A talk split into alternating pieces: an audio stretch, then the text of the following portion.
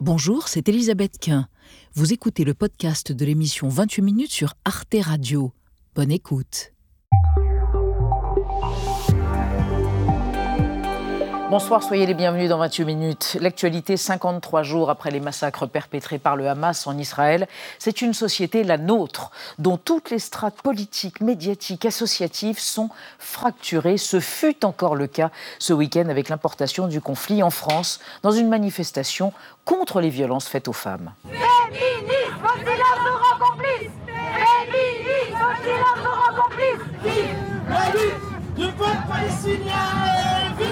La lutte des femmes palestiniennes À quand remonte la polarisation en France autour de ce conflit? Quelles en sont les causes profondes? On en débattra ce soir avant de parler histoire et culture pop avec Marie Bonisseau et Xavier Mauduit à la fin de l'émission. Bonsoir Elisabeth. Bonsoir, de quoi nous parlez-vous, cher Xavier? La décision était attendue, c'est à Riyad, en Arabie Saoudite, que va se tenir l'exposition universelle 2030. Et c'est pour nous l'occasion de réfléchir aux origines de ces expositions universelles. Sont-elles britanniques? Sont-elles françaises? Je vous expose ça tout à l'heure. Cap sur la Nouvelle-Zélande, Marie? Oui, privé de cigarettes, euh, toute une classe d'âge, c'était l'idée révolutionnaire du gouvernement néo-zélandais qui vient de faire marche arrière. Mais cette stratégie inédite risque bien de faire des émules dans le monde entier. À tout à l'heure, les amis. Et pour commencer, nous recevons Pierre-Michel Menger, professeur au Collège de France. Prof de quoi? C'est bien le problème. Agrégé de philo, musicologue très pointu, grand sociologue, fou de mathématiques, l'homme est complètement transversal et pourrait enseigner tout ou presque y compris le talent. Il publie Le monde des mathématiques et si vous êtes hermétique, eh bien ça va changer, vous verrez dans un instant. Vous êtes dans 28 minutes, c'est parti.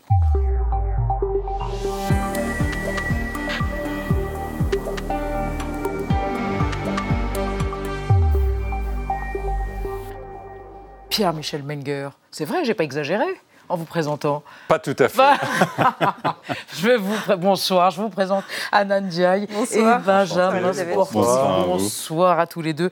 Voilà, le monde des mathématiques paraît au seuil en collaboration avec Pierre Verschuren et puis toutes sortes de contributeurs. On en parlera tout à l'heure. Mais c'est vrai que vous êtes une sorte de quoi? Pic de la Mirandole, homme de la Renaissance, non Transversal. Vous acceptez ça? Oui, Ouais. c'est le plaisir de me mouvoir dans la recherche en apprenant sans arrêt. C'est ça. Euh, C'est ce que j'appelle euh, le bénéfice de l'apprentissage, c'est euh, apprendre, c'est vivre. Voilà.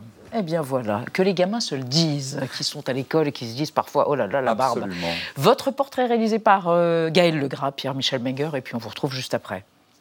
La musique et la philosophie, l'art et le travail, les mathématiques, c'est la règle de trois de Pierre-Michel Menger. Il découvre la musique par hasard. Né en 1953 à Forbach en Moselle, il a une dizaine d'années quand un ami de la famille lui lègue tous ses disques. Je n'en avais jamais entendu avant, ça a été une révélation foudroyante. Passionné de musique classique puis de philosophie, il intègre une prépa littéraire au lycée Fustal de Coulanges à Strasbourg. Là, il est très marqué par son prof de philo André Tubeuf, autre grand amateur de classique. Tubeuf a notamment publié un livre sur les divas qui ont redonné vigueur à l'opéra à partir des années 50. Ces sept sopranos ont combattu pendant euh, 25 ans, pendant toute cette traversée du désert, et arrivent, fatiguées peut-être, en fin de course elles-mêmes, mais arrivent tout à fait victorieuses, et avec nous tous à leurs genoux. Après Normal Sup, il se spécialise dans la sociologie de l'art et du travail. Chercheur au CNRS, il intervient dans les médias lorsqu'il s'agit notamment de commenter l'importance du merchandising à l'occasion de l'exposition Cézanne de 1995 au Grand Palais de Paris. On se paye des succès d'année, des objets partiels, dirait le psychanalyste, de l'œuvre en quelque sorte, qui en sont euh, certes euh, un- une démarcation très lointaine, mais en même temps qui, euh, de proche en proche, participent de la grâce en quelque sorte de l'œuvre d'art. Auteur de plusieurs essais, portrait de l'artiste en travailleur, le travail créateur s'accomplir dans l'incertain. En 2003, il s'intéresse aux intermittents du spectacle embauchés par les sociétés de production. Ils veulent pouvoir embaucher et débaucher autant que de besoin pour avoir les équipes les plus efficaces possibles, pour avoir des petits personnels substituables quand il faut. Directeur d'études à l'EHESS, professeur au Collège de France, il se penche encore sur de nombreux sujets, la concurrence, les inégalités ou le talent. Aujourd'hui, il se plonge dans le monde des mathématiques. Selon lui, la valeur des maths est en hausse dans l'économie de la connaissance et de l'innovation. Les défis actuels liés au climat, à l'énergie ou à l'intelligence artificielle mobilisent des savoirs et des tournures d'esprit mathématiques. Oui, oui, oui, oui, on va en parler des maths, mais quand même, vous avez donné au Collège de France des cours sur le talent, Pierre-Michel Menger. Oui. Oui, pourquoi? Pourquoi le, autour du talent? Pendant, pendant longtemps, je crois, deux ans de cours. Absolument. C'est une sémantique qui s'est répandue dans le monde entier. C'est un langage quasi universel. Le même mot se dit en 20 langues différentes. Et euh, on part de l'histoire profonde, puisque la parabole des talents est une chose un peu incompréhensible dans l'Évangile, donner à ceux qui ont déjà et enlever à ceux qui n'ont rien. Mm. C'est assez spécial, il faut dire, dans le monde, dans l'Évangile. Et mais cette sémantique s'est diffusée maintenant. On ne parle plus de ressources humaines, on parle de talent. Euh, Ouais, ça, il faut quand même comprendre ce que ouais. ça veut dire. Et on applique ça à, à- À tout le monde. Mais quand on cherche à le définir, c'est impossible. Chaque fois, ça commence par là. On ne sait pas ce que ça veut dire, mais on l'emploie. Donc, qu'est-ce que c'est qu'une situation où on ne peut pas définir un terme qu'on emploie partout? C'est un, c'est un casse-tête et j'ai voulu Mhm. Et l'explorer. vous aimez beaucoup les casse-têtes en plus. Ah, j'adore ça, Et alors, vous avez, vous, vous, vous faites, vous avez fait remarquer à vos élèves que le mot talent figure dans l'article 6 de la Déclaration des droits de l'homme et du citoyen de Absolument, 1789. absolument. Mais pourquoi? Les carrières ouvertes, ouvertes à tous les talents, c'était une manière de dire maintenant la société des privilèges de naissance, c'est fini. Vous serez euh, en récompensé et vous serez promu là où vous aurez exprimé la totalité de vos talents et de vos possibilités. Voilà, ça c'était l'article 6 des droits de l'homme, euh, de la Déclaration des droits de l'homme et citoyenne. C'était donc un vocabulaire offensif et révolutionnaire. C'est ça qui est étonnant. Après, on peut en parler autrement, on peut insister sur des mécanismes d'inégalité, mais il y, a des, il y a des endroits où on admire le talent sans limite. Les sports, la science, etc. Quand on entre dans le monde de l'entreprise, c'est un peu plus compliqué. Il faut On va en parler tout à l'heure avec Anna autour de l'intelligence artificielle, mais quand même encore une question autour de l'oreille spéculative. Qu'est-ce que c'est? Non mais attendez, on a envie de vous poser tellement de, de milliers de questions. C'est quoi l'oreille spéculative? C'était une citation de, de- de Hegel, le philosophe Hegel. C'était à propos de la musique et de la manière dont le- dont l'oreille doit se débrouiller pour déchiffrer des messages complexes. La musique, c'est un art assez sophistiqué et en même temps un art extraordinairement sensible. Et donc, je voulais associer le sensible et l'intelligible dans cette expression que j'avais trouvée magnifique. Revenons à ce livre, Le monde des mathématiques qui paraît au seuil. C'est un livre, c'est quoi? C'est un, un portrait sociologique des mathématiciens d'aujourd'hui? Vous avez euh, voulu donner cette orientation? C'est une exploration du monde, d'un monde euh, à la fois prestigieux, exigeant, intimidant, et en même temps euh, dont il faut déchiffrer euh, l'ensemble des coordonnées. Euh, comment est-ce qu'on y entre Comment est-ce qu'on exerce les mathématiques euh, Est-ce qu'elles sont un langage universel qui néanmoins a des origines Qu'est-ce que veut dire euh, parler mathématiques grecques Est-ce que ça a un sens ou ça n'en a pas Qu'est-ce que c'est qu'entrer dans une classe préparatoire, dans des filières sélectives qui sont à la fois une épreuve rude et une voie d'entrée possible Comment comprendre l'écart croissant entre une élite mathématique française qui fait la gloire du pays et de l'autre côté un problème terrible de décrochage Bah, alors les- Eh justement, Et- Alors, on a 13 médailles fil françaises, c'est-à-dire Oui. qu'on a des génies en maths. hein. Oui, absolument. et alors, on est très mauvais dans les classements. Voilà, on est mauvais. à l'école. Alors, oui. l'école a décroché euh, parce qu'on a probablement, c'est un ensemble de mécanismes qui sont, euh, quelle est la qualité des programmes, euh, les réformes se sont empilées, on ne sait pas expérimenter vraiment sur les méthodes qui fonctionnent. Quand Singapour a voulu relever le niveau des mathématiques, ils ont été chercher partout dans le monde ce qui fonctionnait et ils l'ont appliqué. Nous, on a un degré d'inertie assez fort et on a euh, un rapport à l'effort que représente apprendre les mathématiques, c'est un effort et cet effort-là, il faut le cultiver. J'appelle ça socialiser les, les- les élèves à l'effort. Ça n'est pas si simple, mais c'est extraordinairement productif en termes de résultats. Euh, J'ai montré dans un de mes cours que les enfants qui avaient un sens de l'orientation de leurs études à long terme, autrement dit, je ne travaille pas simplement pour avoir une petite note tout de suite, mais je veux avoir un effort qui dure longtemps. Ils s'en sortent infiniment mieux que ceux qui pensent que c'est euh, quelque chose qui est pénible et qu'il faut s'en débarrasser au plus vite. Comment les rendre désirables, les mathématiques, Parce que les mathématiques mais- impressionnent, semblent hermétiques. Beaucoup de gens disent je ne suis pas fait pour ça d'ailleurs. Comment on les rend désirables? On est en train de travailler sur un sujet magnifique qui est les concours de mathématiques pour les élèves. C'est rendre ludique. Hum. Ça, c'est une propriété fantastique qu'on peut, qu'on peut appliquer aux mathématiques. C'est comme dans le sport ou dans d'autres choses. Vous pouvez rendre à la fois ludique et extrêmement euh, efficace en termes d'apprentissage, la pratique des mathématiques à travers ça. Mais il vous faut euh, des copains qui travaillent avec vous, un, un goût de la ça. compétition. Des copines et, Et des, des copines. Il n'y a Ah oui, pas assez de femmes. sujet. des Ça, copains, des copains. Il n'y a, pas de femmes. C'est un grand sujet. C'est un énorme sujet. Euh, donc, euh, et un coach, le professeur devient un coach. Et, et là, professeur devient coach. Eh, voilà. Tout d'un coup, ça, ça change l'état d'esprit. Ouais. Et vous apprenez. Je vous assure que si je vous passe les, con- les, les- les- les épreuves du concours kangourou de sixième vous verrez que c'est pas si simple. Et pourtant, les gamins, ils ont des scores mirobolants. C'est incroyable. Alors, il y a, on réussit plus ou moins, etc., etc. Mais on apprend à travailler. Et c'est toujours la même histoire. Quand on bosse, on y arrive. On bosse, on y arrive. Il y a une récompense, mais elle n'est pas immédiate. Moi, j'ai bossé en maths et je n'ai pas arrivé vraiment. Ouais. Bon, enfin, Ça n'est pas perdu. Ça n'est pas perdu.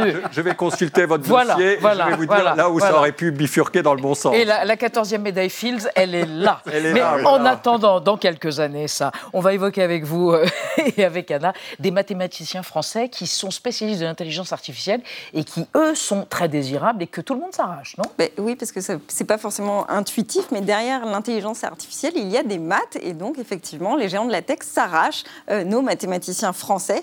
Grâce à quoi? Grâce au MVA, c'est le Master Mathématique Vision Apprentissage de l'ENS Paris-Saclay, qu'on surnomme même l'ENA de l'intelligence artificielle. Et ils forment chaque année 200 étudiants qui sont sortis de l'université de Polytechnique ou de Centrale Supélec, avec un bagage très très solide en mathématiques. Pourquoi? Parce que prenez un algorithme comme ChatGPT ou Midjourney, et bien derrière, la base, le fondement, ce sont les mathématiques et les mathématiciens. Et d'ailleurs, le directeur du master le confirme, ce n'est pas l'algorithme qui est intelligent, mais tous les scientifiques qui ont travaillé dessus depuis des années. Alors une fois leur diplôme en poche, eh bien ces jeunes chercheurs vont penser et concevoir les algorithmes nouvelle génération, a priori à l'étranger. Et ce qui semble les intéresser euh, la plupart du temps, ce sont toutes les applications possibles dans le domaine de la santé ou bien la modélisation de nouveaux réseaux d'énergie.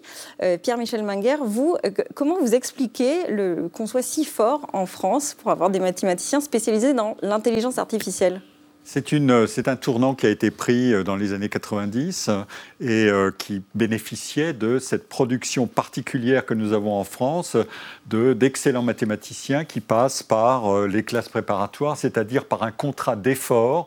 Euh, Une classe préparatoire, c'est un contrat d'effort. Et on apprend beaucoup de choses. On n'apprend pas encore à être chercheur, mais ensuite, on est dans un environnement de recherche. Saclay ou l'École normale supérieure de la rue d'Ulm sont des magnifiques pépinières de talents mathématiques. Moi, j'ai travaillé sur les maths parce que j'ai fréquenté au Collège de France des matheux. On m'apprenait qu'est-ce que c'est? Celui-là, il a gagné les Olympiades de mathématiques. Il a explosé les scores. Je dis, mais qu'est-ce que c'est que les Olympiades de mathématiques? On approche de l'année des Jeux Olympiques. C'est génial d'aller regarder ce que c'est que ces Olympiades de mathématiques. Et vous voyez tous les pays qui sont dedans.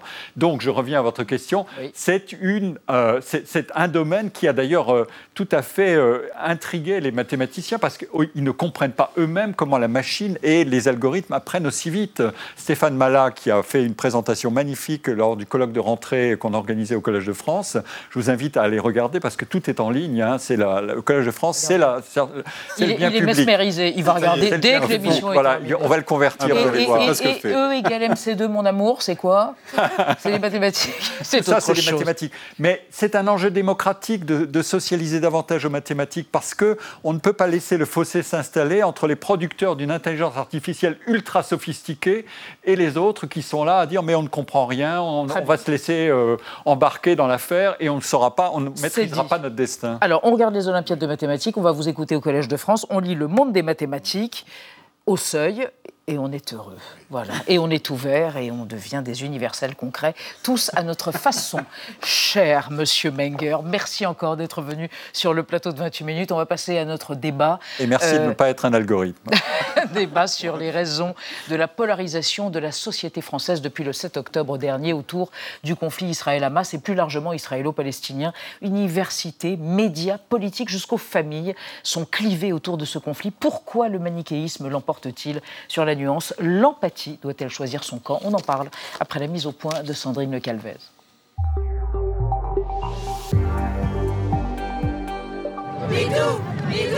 ça pour les juifs. Bidou, bidou. L'indignation et la colère. Ces 200 manifestantes juives affirment avoir été tenues à l'écart de la marche contre les violences faites aux femmes organisée samedi à Paris. Ces manifestantes portaient un jogging gris taché de rouge à l'entrejambe pour dénoncer les exactions du Hamas et rappeler le sort tragique de Nama Levi, otage israélienne de 19 ans, violentée puis exhibée dans les rues de Gaza. Au même moment, dans le cortège du collectif Nous Toutes, parsemé de drapeaux palestiniens, des militantes avaient choisi de manifester leur solidarité envers d'autres femmes.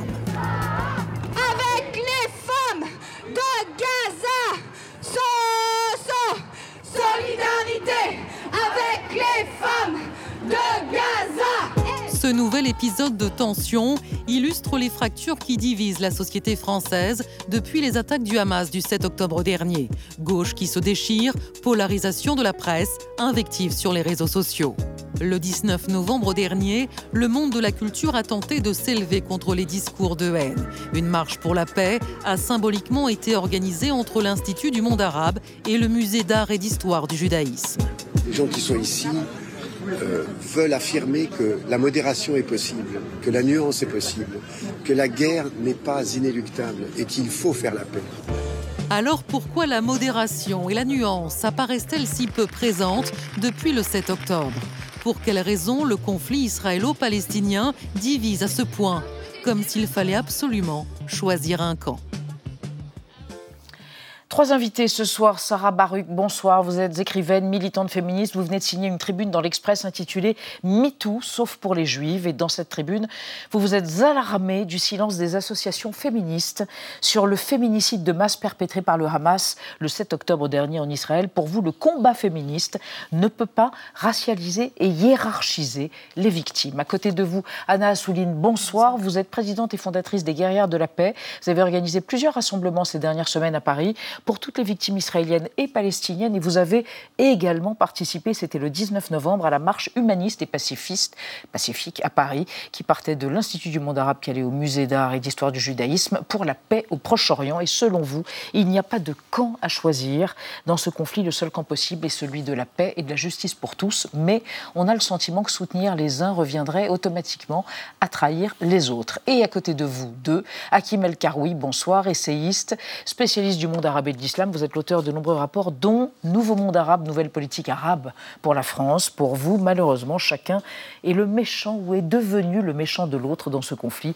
Nous sommes incapables d'écouter l'argument opposé. On reste enfermé dans sa bulle cognitive, dans son propre camp, et on ignore l'autre. Et on démarre euh, ce débat avec... Un hashtag un hashtag du, jour, oui. C'est euh, le mot-clé qu'on trouve sur les réseaux sociaux, MeToo, unless euh, you are a Jew, en français, MeToo, sauf si tu es juive. Un mot-clé qui a été lancé pour dénoncer le silence de certaines associations féministes sur les violences sexuelles commises par le Hamas.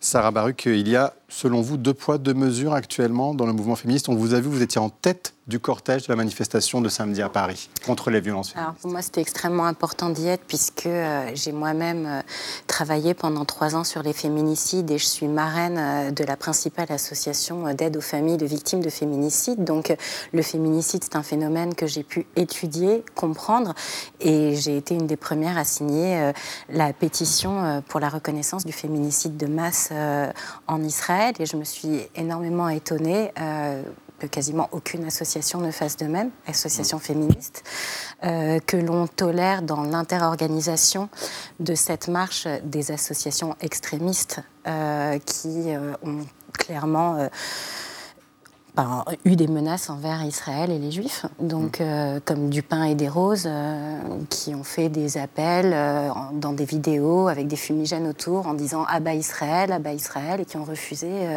qu'il y ait un cortège en soutien aux femmes israéliennes, qui, je le rappelle, ne sont pas que juives. puisque là aussi, il y a pas mal de confusion. C'est pas parce qu'on vit en Israël qu'on est juif. Euh, donc il y a voilà. des Arabes israéliens, il y a des athées, il y a des chrétiens. Bah, tout à fait.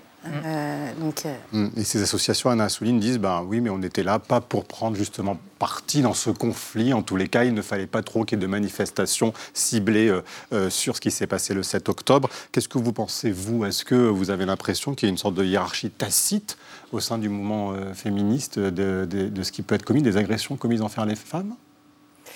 Alors moi déjà, je, pour, pour, euh, pour, tout vous dire, euh, ce qui est particulièrement euh, bouleversant pour nous, c'est que la dernière grande marche de femmes à laquelle on a participé, c'était précisément avec des milliers de femmes israéliennes et palestiniennes qui, au nom euh, de leur féminisme, de la solidarité des femmes, ont réussi à s'unir au cœur même de ce conflit, au nom duquel ici euh, on se mmh. divise et on n'arrive pas euh, et on se déchire. Donc c'est vrai que quand on revient avec cette force, cette puissance, cette sororité de ces femmes et qu'on arrive en France dans l'incapacité, encore une fois, de faire front commun et d'être capable d'être dans la solidarité et dans l'empathie de toutes les femmes de ne rien hiérarchiser, de ne rien occulter, d'être capable de nommer correctement les crimes Mmh. qui ont été commis. Euh, on est particulièrement triste et on a même, j'ai envie de dire, parfois un peu honte parce que finalement c'est au nom de ces femmes et au nom de ces causes qu'ici les gens se déchirent, alors même qu'ils devraient parfois s'inspirer euh, de leur courage euh, et de leur dignité. Et votre manifestation, c'était le 4 octobre, hein, entre l'Israël et les Palestiniennes, trois jours après, avant le massacre du 7 octobre. Hakim El Karoui, ce sujet, cette actualité irrigue tous les autres sujets et, et ça prend aussi le pas sur les combats, on a l'impression, universalistes. Comment vous l'expliquez? Parce qu'on est dans une logique de guerre. Et dans une logique de guerre, il y a deux camps. Et puis qu'on demande aux uns et aux autres de choisir leur camp. Et puis on est dans un moment plus global de polarisation où euh, on demande de choisir un camp et qui est un camp extrême. Et, et- et dans ce contexte à la fois euh, structurel et conjoncturel, bah, en fait, il n'y a aucune place pour euh, la nuance. Et puis, il n'y a aucune place pour euh, faire un chemin vers l'autre. Pour dire, je suis capable de l'entendre, mais c'est un sujet qui est très compliqué, le conflit israélo-palestinien. C'est un vieux sujet. C'est un sujet qu'on ne comprend pas si on ne l'a pas un peu travaillé. Et puis, c'est aussi un sujet sur lequel il faut avoir de l'empathie. Et, puis- et ce qui est très frappant, c'est que bah, quand on est dans deux camps séparés et quand on, est, on a le sentiment d'être en guerre ou de rejouer une guerre symbolique, il n'y a plus de place pour l'empathie. Et ce que demandent les uns et les autres, c'est aussi de l'empathie. Sarah Baruch, comment vous expliquez pourquoi ça nous divise autant Est-ce que c'est une, raison religieuse, culturelle, politique, de ce que vous entendez justement, notamment autour de vous? Comment, comment Pourquoi ça se polarise autant et autour de quoi? Moi, je pense qu'effectivement, on nous a éduqués en France dans un narratif d'opposition, dans un narratif victimaire des deux côtés, où finalement, on pas, on ne nous apprend pas à nous connaître. Euh, moi, ce que, les mots que j'emprunte le plus souvent euh, euh, aux personnes qui me disent que je suis euh, peut-être contre un tel, je fais non, mais en fait, je suis absolument contre personne. J'ai évidemment de l'empathie pour ce qui se passe pour les femmes palestiniennes, mais pas qu'elles. Enfin, moi, je ne fais pas de différence parmi les enfants qui meurent dans la vie. J'ai un problème avec le fanatisme. J'ai pas de problème avec les personnes qui veulent juste une vie tranquille. Je pense que, en l'occurrence, je ne vais pas faire de géopolitique, mais ce qui s'est passé du point de vue des féministes, c'est qu'il y a eu une racialisation du conflit et euh, on a identifié Israël Mm. à un État colonialiste de suprémacistes blancs. Et je Vous le parlez dis- des féministes, d'un certain féminisme intersectionnel euh, qui Et lutte contre la colonisation, le patriarcat Et de je manière vous plus dis ça générale. parce que ce sont texto les messages que je reçois sur les réseaux sociaux encore ce matin. Euh, où on m'a dit mais comment osez-vous vous défendre un pays de suprémacistes blancs? Quand on sait qu'Israël est composé de juifs qui viennent du Yémen, du Maghreb, euh, d'Éthiopie, euh, enfin et qu'il n'y a pas que des juifs en Israël, qu'il y a 2 millions de musulmans. Enfin, je- pour moi en fait c'est- juste qu'on ne connaît pas ce pays. s'intéressait juste au gouvernement, en l'occurrence. euh, Mais de dire qu'on est contre Netanyahou, enfin, de, de la même façon que personnellement, je, je ne vote pas en Israël, mais ça avait été le cas, euh, je n'aurais certainement pas voté euh, pour ce, ce président-là, enfin ce Premier ministre. Mais ça n'a rien à voir, en fait. Les gens ne se disent pas anti-Netanyahou, ils se disent anti-israéliens, ils se disent même anti-sionistes. Donc ça n'a rien à voir. Hmm. Anna Assouline, on, pla- on plaque beaucoup de choses. On plaque aussi, par exemple, la lutte des classes sur ce conflit. On- on- par translation, voilà, on y dépose beaucoup de choses. C'est aussi ce que vous constatez? Oui, totalement. Il y a énormément de confusion et dans la sémantique et dans les projections qui se, qui se font euh, sur ce conflit en France et plus largement en Europe. Je crois qu'il il y a, par exemple, en France, un, travail nécessaire de mémoire, de reconnaissance. euh, De, euh, il y a aussi une dette vis-à-vis et de la Shoah et du colonialisme. Et il y a une forme d'irresponsabilité à, je crois, euh, calquer sur... euh, une histoire complexe euh, qui a spé- ses spécificités, qui est donc le conflit euh, israélo-palestinien, ses spécificités historiques, géopolitiques, Géographiques. Mmh. nos propres euh, enjeux en Mm. Europe, en- plus particulièrement en France. Et donc c'est pour ça quand on... Quels enjeux quand vous dites ça Vous pensez bah, à toutes quoi ces questions liées, quand je vous parle de donc, la, la, mémoire vis-à-vis du colonialisme et le travail de reconnaissance vis-à-vis de, de, de, toute notre histoire, de, mm. de, notre histoire collective. Encore une fois, il ne s'agit pas d'opposer et de mettre en concurrence les mémoires euh, et les souffrances des populations qui vivent dans notre pays. Il s'agit justement d'être capable aujourd'hui de travailler collectivement sur toutes ces questions dans une réelle solidarité plutôt que d'opposer en permanence les communautés de notre pays entre elles. Et c'est aussi ça qui nous mène à cette situation où le conflit israélo-palestinien n'est pas, comme on l'a beaucoup entendu, importé, dans le sens où euh, ce qui se joue ici, ce sont des problèmes qui sont euh, bien antérieurs à, ce qui se passe depuis le 7 octobre, mais qui d'un coup explose, mmh. euh, nous explose en pleine figure, euh, en trouvant parfois le prétexte de la solidarité avec ce qui se passe au Proche-Orient. C'est pour ça que c'est important pour nous, et c'est d'ailleurs ce qu'on essaye de, défendre avec les guerres de la paix, de vraiment replacer le curseur sur les gens qui sont là-bas, sur leur voix à eux, qu'on arrête de parler à leur place, qu'on arrête de penser que les Palestiniens et les Israéliens sont des slogans, euh, sont des étendards, sont des fantasmes. Et quand on réfléchit de cette manière-là, on comprend qu'il n'y a pas d'autre option aujourd'hui quand on est dans la réelle solidarité avec ces peuples que de se battre, encore une fois, pour des solutions politiques et pour la paix et la justice pour tous. Hakim El Karoui, euh, Kamel Daoud, euh, l'essayiste et l'intellectuel algérien, qui souhaite, et qui le réitère à chaque fois, qui souhaite un État palestinien, disait dans le Nouvel Obs le 25 octobre dernier, le palestinien, on le veut délégué pour nos propres inassouvissements, devenu une sorte d'ultime prolétaire du monde. Qu'est-ce que ça vous inspire? Alors, je pense que Kamel Daoud, euh, en l'occurrence, il parle beaucoup de l'Algérie, et un peu moins de la France. Euh, je pense que ce qu'il veut dire, c'est que le sujet palestinien a été beaucoup utilisé dans le monde arabe, monde arabe hmm. euh, pour faire diversion d'une certaine manière. Euh, en Tunisie, où la situation politique, économique, sociale est dramatique, le président s'est engouffré dans la brèche, et puis il y a eu des hmm. manifestations, etc. Alors, c'est pas ça en France. Hein. En France, c'est plus compliqué que ça. En France, il y a à la fois une identification, d'une partie de la population, notamment d'origine arabe, notamment d'origine musulmane, notamment dans les quartiers pauvres, mais pas seulement, parce que ça résonne dans les quartiers pauvres, mais euh, si on regarde les, manifestants, ce pas des gens qui viennent des quartiers, assez peu. Euh, et après, c'est, je dirais, c'est surtout le double standard. Ce qu'on retient, le double standard, c'est faites ce que je dis, faites pas ce que je fais. C'est euh, le, le, conflit israélo-palestinien, de ce point de vue-là, c'est l'exemple même de l'Occident qui ne tient pas sa parole. Donc, il faut respecter le droit international. Israël, euh, il y a, je ne sais pas combien, 222 résolutions qui ne sont pas respectées. Personne ne dit jamais rien. C'est les vidéos que vous avez dû voir sur Twitter où il y avait le discours d'Ursula von der Leyen, présidente de la Commission européenne, sur euh, Israël qui vient de bombarder une école. Dans un cas, c'est euh, un, crime, un crime de guerre insupportable, et dans l'autre cas, Israël a le droit de se défendre. Et, c'est ça. Mm y compris parce qu'il n'y a pas de nuance. Mais en fait, comme il n'y a pas de nuance ni d'un côté ni de l'autre, ben on se retrouve avec euh, ces positions-là, et qui, encore une fois, sont fondées, euh, et c'est ça qui est très essentiel, sur l'ignorance de pourquoi on en est arrivé là, et quelle est la souffrance de l'un et quelle est la souffrance de l'autre.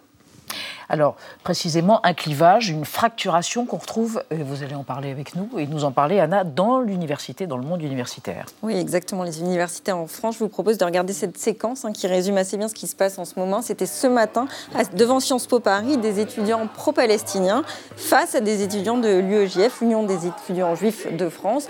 Deux camps qui sont face à face et qui visiblement n'arrivent pas à s'entendre. Alors c'est vrai que depuis les attaques du 7 octobre, les initiatives pro-palestiniennes comme celle-ci se sont multipliées dans les universités, un petit peu partout en France, à Sciences Po Menton par exemple, dans les Alpes-Maritimes. L'association Sciences Palestine a appelé dès le début du conflit à soutenir, je les cite, les résistants palestiniens et à boycotter Israël. À l'université Lyon 2, des tags et affiches soutien à la lutte armée du peuple palestinien ont été placardés sur les murs de la fac. Même chose à Poitiers avec des tags jaune vif, tuer tous les colons et Palestine vaincra. Et enfin à Nanterre et à l'école normale supérieure, des tracts condamnant les crimes d'Israël ont été distribués.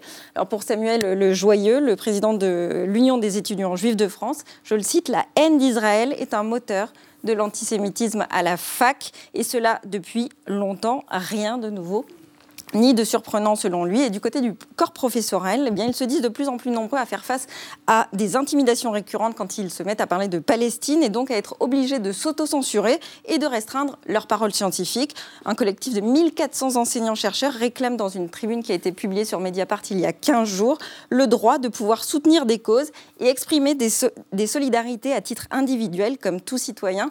Euh, Anna Assouline, est-ce que vous pensez que le dialogue est encore possible de manière posée, voire sereine dans les universités, ou c'est trop tard? Alors, le milieu universitaire, c'est pas celui que je connais euh, le mieux, mais d'une manière générale, de toute façon, à l'échelle de toute notre société, on voit bien que le dialogue est difficile. Et c'est précisément parce qu'il est si difficile qu'il faut absolument qu'on continue de se battre pour qu'il puisse euh, continuer d'exister. Il faut absolument qu'on continue de résister, encore une fois, face à tous ces vents euh, de colère, de haine qui nous assaillent depuis maintenant deux mois. Je crois que c'est un travail qu'il faut faire à la fois collectivement, mais aussi de manière intime. Je pense qu'on est tous mis à l'épreuve depuis deux mois, particulièrement quand on a un lien affectif avec ce conflit.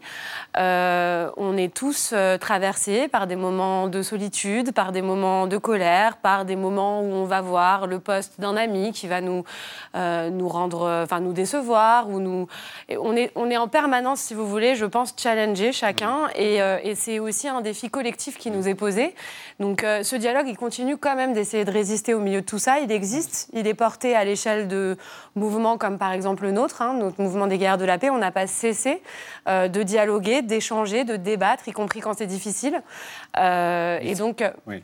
Non, pardon, juste. Oui, non, je veux dire que ce que vous faites est aujourd'hui compliqué aussi par les réseaux sociaux, l'amplification, Sarah Marie, que tout cela donne. On s'enferme dans des bulles cognitives, informationnelles, c'est-à-dire qu'on va chercher eh bien, à, à, trouver ce qui renforce nos propres opinions. Et ça, ça peut compliquer la tâche quand même d'un dialogue. Moi, la question, elle est, la, la paix, c'est une envie de construction. Là, il y a des envies de destruction. Il y a des constructions d'identité qui ne, disent pas qui je suis, mais contre qui je suis. Et qu'est-ce qui fait qu'aujourd'hui, on se définit par le contre qui je suis? Et effectivement, les réseaux sociaux, c'est d'une violence incroyable parce qu'en plus, euh, alors sur certains réseaux, on est limité dans le nombre de caractères. Sur d'autres, ce qui va impacter, c'est une photo. Enfin, on, ne prend pas le temps de la nuance, on ne prend pas le temps d'expliquer. On est à celui qui va faire la meilleure punchline. Et moi, ce que je regrette, c'est que finalement, euh, alors je, je vais parler pour moi, mais moi, on m'a jamais demandé de raconter mon histoire d'Israël, ma vision d'Israël. Et encore une fois, moi je crois que l'histoire, il y a l'effet objectif, mais que surtout l'histoire, c'est une somme de petites histoires. Et que finalement, ça braque tout de suite lorsqu'on dit qu'on a une attache avec Israël. Et effectivement, c'est très difficile de mener ce combat, mais je pense que la difficulté qu'on a en France, c'est qu'on n'a pas de médiateur qu'aujourd'hui. Qu'est-ce que vous entendez par hmm. médiateur mais, déjà, les médias, moi, je viens d'une époque, je ne suis pas très vieille, j'ai 43 ans, mais j'ai grandi devant des journaux de télé où on comptait les terroristes parmi les victimes des attentats où pendant 20 ans, on a présenté le conflit israélo-palestinien déjà juste comme un conflit entre Palestiniens et Israéliens, et que quand on étudie un tout petit peu ce conflit, on se rend bien compte que c'est pas juste ça, que c'est un, un, conflit tentaculaire, qu'il y a toute une histoire euh, derrière, euh, et que ce n'est pas aussi simple, mmh. euh, que finalement, on, on nous a appris à observer ça comme un match de foot. D'ailleurs, on dit pro palestinien ou pro-israélien. Moi, ce sont des termes qui me révoltent, en fait. Euh, Hakim El sur cette absence de médiateurs qui ne permettent pas la nuance, la contextualisation, euh, l'empathie. Bah, Quel est votre point de vue dit, euh, Chacun est dans sa bulle. Euh, qui doit, doit, jouer ce rôle de médiateur? Ben, Sarah Baruch évoquait les médias, d'autres? Les médias, clairement, ils jouent pas ce rôle parce qu'ils prennent leur, ils choisissent leur camp. ceux qui ont un rôle, celui qui a un rôle, c'est en l'occurrence, c'est le président de la République. Et on voit bien, il le fait peut-être un peu maladroitement, mais on voit bien qu'il a le souci. Euh, il, a, il, a, deux publics en fait euh, quand il va là-bas. Il, va, il a le public euh, de ses mm. contreparties politiques mm-hmm. israéliennes et, des différents pays arabes, mais il sait très bien qu'il parle en même temps à la population française dans sa diversité et dans sa complexité. Et lui, et je pense que c'est Jacques ce que Jacques Chirac faisait très bien, François Mitterrand aussi, il laissait de la place dans leur position aux deux parties. Parce qu'il y avait eu des actes, parce que François Mitterrand avait été parlé à la Knesset de façon très solennelle, parce qu'il avait sauvé Yasser Arafat euh, au Liban, parce que Chirac, etc. Et là, en fait, cet espace se, rétrécit parce qu'Emmanuel Macron n'a pas une grande expérience du sujet, parce que en fait, tout le monde a délaissé cette problématique depuis très longtemps. Euh, et ça, je pense Pourtant, son credo, c'est le en même temps, donc il pourrait incarner cela. Oui, sauf que ça, en fait, quand on arrive sur le dossier, on voit bien que ça ne marche pas le en même temps. On dit à Netanyahou ce qu'on croit qu'il a envie d'entendre, on dit à Mahmoud mm. Abbas... qu'on... en fait, et après, on comprend plus rien à la position. Donc, euh, elle n'embrasse pas la, complexité, la mosaïque de, la société française. Je crois que le, politique a un rôle important. Et je crois surtout qu'on a l'obligation de peut-être aussi raconter autrement, autre chose. C'est pas uniquement d'arbitrer ou de ne pas juger, mais moi je trouve qu'on nourrit en fait des narratifs qui ne fonctionnent pas depuis 30 mm. ans. On pourrait montrer autre chose de l'identité palestinienne. On pourrait montrer autre chose de l'identité israélienne. Moi, tous les reportages que j'ai vus depuis que je suis enfant, ce sont les ultra-orthodoxes. Enfin, personnellement, j'en connais pas. Je suis juive depuis que j'ai 43 ans. Je, je ne connais pas d'ultra-orthodoxes. Et pourtant, quand j'allume ma télévision, je ne vois que ça quand on parle d'Israël. Il y en a quand même. Il y en a, il y en a quand je même. Je ne dis pas qu'il n'y en a pas, mais en, fait, euh, c'est vraiment pas la, mais c'est vraiment pas la majorité. Je vous propose qu'on regarde une archive qui nous ramène euh, à 2015, une archive qui concerne la réaction de toute une communauté, nous autres Français, après les attentats contre Charlie Hebdo et contre euh, l'hypercachère. C'est une archive et un reportage de France 2 de Claude Sampère. À Paris aujourd'hui, il y avait plus d'un million de personnes dans la rue pour dire non au terrorisme et rendre hommage aux 17 personnes tuées dans les trois attaques. Je suis Charlie, flic, juif, je suis la République. Un crayon de dessinateur à la main comme seule arme et des pancartes au message très clair. Il fallait absolument qu'on soit là, qu'on partage euh, ce moment en famille, euh, ce moment de communion nationale avec tout le monde pour partager euh, avec nos enfants les valeurs de, la liberté, d'expression et, de la République et de la démocratie. Dans cette foule énorme, de très nombreux enfants, beaucoup, avec un crayon à la main.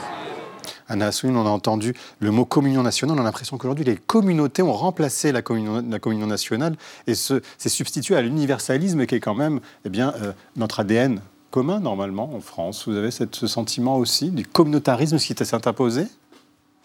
Alors, je ne sais pas si l'absence de communauté nationale est à opposer qu'au communautarisme. C'est plus, c'est à mon avis plus vaste que ça comme sujet, mais effectivement, il y a aujourd'hui un vrai horizon euh, de réconciliation nationale. Euh, il y a aussi beaucoup de gens, je, je pense que c'est important de le rappeler parce que je suis vraiment convaincue, et ça n'est pas de la naïveté que de l'affirmer, qu'il y a une grande majorité silencieuse de gens dans notre pays qui souhaitent vivre ensemble, euh, qui sont capables, encore une fois, euh, d'empathie, de solidarité. Euh, il faut porter leur voix, il faut remettre la lumière sur ces gens-là. ils sont nombreux, encore une fois, et il faut évidemment qu'on sorte de cette mise en opposition des communautés dans notre pays. C'est ça qui nous empêche d'être dans cette solidarité. Merci beaucoup d'avoir participé à ce débat et d'avoir ajouté cette note d'espérance. L'espérance est un risque à courir, comme disait un intellectuel français, Bernanos pour ne pas le citer. Merci à tous les trois. Euh, on reste dans l'actualité avec Marie Bonisseau et Xavier Maudu. On va évoquer l'exposition universelle en 2030 qui va avoir chaud. Elle va se dérouler en Arabie Saoudite. Et le lobby du tabac contre euh, la santé des ados, peut-être bien en Nouvelle-Zélande. Mais d'abord, les mauvais dettes de l'actualité évoquées et repérées par Thibault Ce soir, c'est moral à propos de l'éventuel retour de Jérôme Cahuzac qui cite la morale d'Emmanuel Kant. C'est entendu. Morale.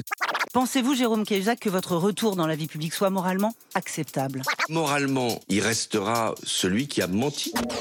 Qu'est-ce que ça veut dire? Exactement ce que ça dit. Merci de m'en dire un peu plus. Entendu. La vie secrète des mots vedettes. Morale, du latin moralis relatif aux mœurs, désigne la doctrine selon laquelle les terriens conduisent leur vie relativement au bien et au mal. Un grand sujet de gamberge pour Aristote, La Fontaine ou Kant. Lundi, alors qu'il évoquait son retour en politique, un ancien ministre condamné en justice en 2018 s'est affranchi de la question morale ex-cardiologue reconverti dans l'implant capillaire, ex-conseiller de gros labos pharma, ex-condamné en 2007 pour travail dissimulé, l'ex-ministre chargé de lutter contre la fraude fiscale, lui-même fraudeur fiscal, a envoyé J'aimerais que tous ceux qui me condamnent au nom de la morale réfléchissent à ce que cela veut dire. Quelle est leur morale? L'ancien ministre délégué au budget pendant dix mois affirme que pendant ces longues soirées d'hiver, il a lu Kant. Le philosophe vedette du XVIIIe, spécialiste de la morale, a défini une métaphysique des mœurs, qui n'est pas le contenu d'une vie morale, mais les conditions de celle-ci. Un impératif catégorique qui doit devenir loi universelle. Pour Kant, étalon philosophique de celui qui jurait les yeux dans les yeux qu'il n'avait pas de compte caché à l'étranger, le mensonge ne pouvant être élevé en maxime universelle est contraire à la morale. En 1996, les deux années et demie de prison pour corruption infligées à un ex-ministre opiniâtre l'ont privé de comeback politique, malgré trois tentatives. Mais ni la peine de prison avec sursis d'un autre, pas plus que sa légendaire retenue, ne l'ont empêché d'être un candidat de la droite en 2017. Dilemme moral, en politique, vaut-il mieux un grand Kant à soi qu'un petit Kant à soi? Hein?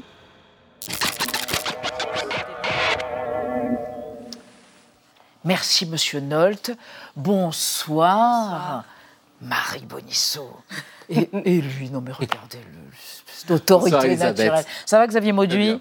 Bon, alors, le BIE, le Bureau international des expositions, a annoncé hier que ce serait Riyad, la capitale de l'Arabie Saoudite, qui accueillerait en 2030 l'exposition universelle. Là-bas, ils doivent bicher. Et vous, vous êtes retourné à l'origine de l'exposition, de ce concept d'exposition universelle. Oui, et ça nous conduit le troisième jour complémentaire de l'an 6, c'est-à-dire le 19 septembre 1798, sur le Champ de Mars à Paris, quand se tient la première exposition nationale des produits de l'industrie. C'est le directoire, en fait, qui veut rassurer et montrer la vigueur de l'industrie française, parce que depuis 1789, la Révolution a bouleversé l'économie du pays. Non, il faut montrer que ça va bien quand même, un peu. Et c'est une grande exposition. C'est modeste. Hein. Oh, c'est modeste, faut le dire. C'est même plutôt improvisé. Une dizaine d'exposants qui ont été placés sous des arcades construites à la va-vite autour d'un temple de l'industrie érigé Soyez pour l'occasion. c'est pas grand-chose. Eh, trois jours, trois jours d'exposition qui correspondent au sixième anniversaire de la proclamation de la République. Vous voyez, il y a un vent de patriotisme qui souffle sur cette exposition où des manufacturiers, des industriels exposent leurs plus belles œuvres, leurs innovations.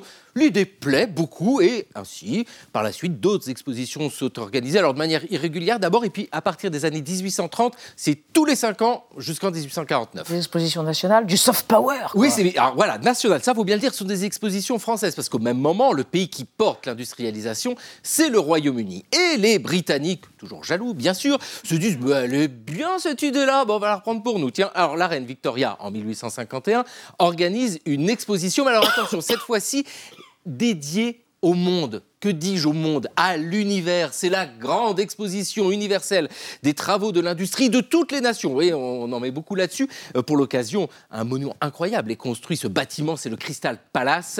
Là, C'est quelque chose qui marque fortement les esprits. On est à un moment où se forgent, où s'affirment les identités nationales et les pays s'observent, comparent leur puissance industrielle. Hum, qui a la plus grosse? Et là, Napoléon III arrive.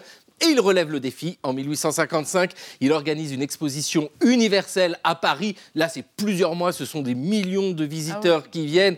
Non, et c'est très important de souligner tout ça parce que, bon, bien sûr, c'est plein de chauvinisme, c'est ridicule ce chauvinisme. Alors oui, oui, c'est le Royaume-Uni qui organise la première exposition universelle, mais sur une idée française, madame. Bah, Admettez-le, monsieur, tout de même. Mais Ma voilà, grand-mère une idée était française, faut le rappeler. Oh là là. Bon, Marie, alors, surprise générale, ou pas d'ailleurs, le nouveau gouvernement néo-zélandais fait volte-face et marche arrière à propos de la lutte contre le tabagisme et annule un plan de mesures qui était vraiment inédit. Ouais, ouais, c'est un beau grand gâchis qui a été annoncé euh, par le tout nouveau Premier ministre conservateur. Il s'appelle Christopher Luxon et apparemment ils sont privilégiés les recettes fiscales à la santé de son île, la Nouvelle-Zélande, qui était pourtant scrutée, suivie de près par les médecins du monde entier et les gouvernements. Depuis que le gouvernement néo-zélandais d'avant, vous vous souvenez de Jacinda Ardern, la travailliste et Ouais. ses idées fraîches, elle avait décidé de mettre un énorme coup d'accélérateur pour devenir tout simplement le premier pays sans tabac du tout. Et ainsi cesser de subir ce chiffre. 12 morts euh, par jour liés au tabac, ce qu'on appelle des décès évitables. La formule est jolie. Pour ça, leur mesure phare, elle était euh, totalement inédite, jamais testée dans le monde, mais vous allez le voir très logique, ça s'appelle l'interdiction générationnelle. C'est-à-dire? En gros, les Néo-Zélandais, ils sont partis du constat qu'on ne commence pas à fumer après 25 ans. Toutes les études le montrent. Euh, si vous fumez, vous avez tous fait comme moi. À 15 ans, vous avez trouvé ça cool et rebelle. Vous avez tiré, vous avez trouvé ça absolument immonde. Personne n'aime sa première cigarette, essayez de vous en rappeler. Mais vous avez tenu le coup pour être cool et rebelle. Comme tout le monde. Dépendant. Voilà. Donc là, l'idée, c'est s'attaquer à ça, c'est d'éradiquer les nouveaux fumeurs en interdisant définitivement la vente de cigarettes à tous les gamins néo-zélandais nés en 2008. Donc c'est une génération qui a 15 ans aujourd'hui. Et c'est une interdiction qui les aurait suivi toute leur vie. S'ils avaient montré leur carte euh, chez un marchand de tabac, ils n'auraient pas eu le droit d'acheter de cigarettes. Mais dans quelques décennies, ils s'en seraient bien moqués puisqu'ils n'auraient pas été dépendants, ils n'auraient jamais pu fumer. C'était ça l'idée.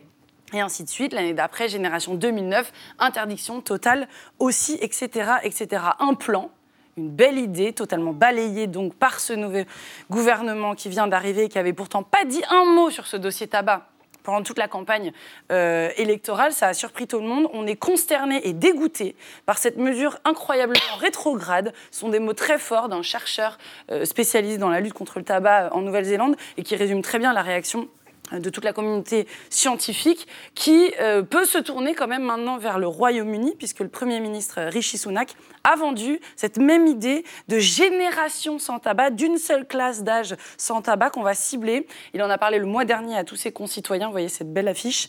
Quant à nous, je me suis dit, ben oui, nous on en est où? Alors nous, c'est pas fou, on en est toujours à 24% de fumeurs et de fumeuses euh, quotidiens, c'est beaucoup plus que la Nouvelle-Zélande.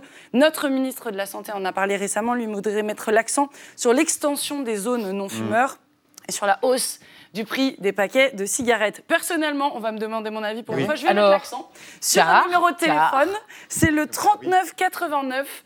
Euh, il m'a été bien utile puisque j'en suis à deux mois euh, sans tabac et je les ai appelés. et J'aurais pas réussi sans eux. Bravo, merci à eux. Bravo Marie Bonisso, smoke free, comme on dit. Merci de nous avoir suivis. Demain à 20h05, on reçoit un protecteur de la forêt primaire de la taïga rouge en Mongolie. Et oui, et demain d'ailleurs, c'est le premier jour de la COP 28. Tchuss.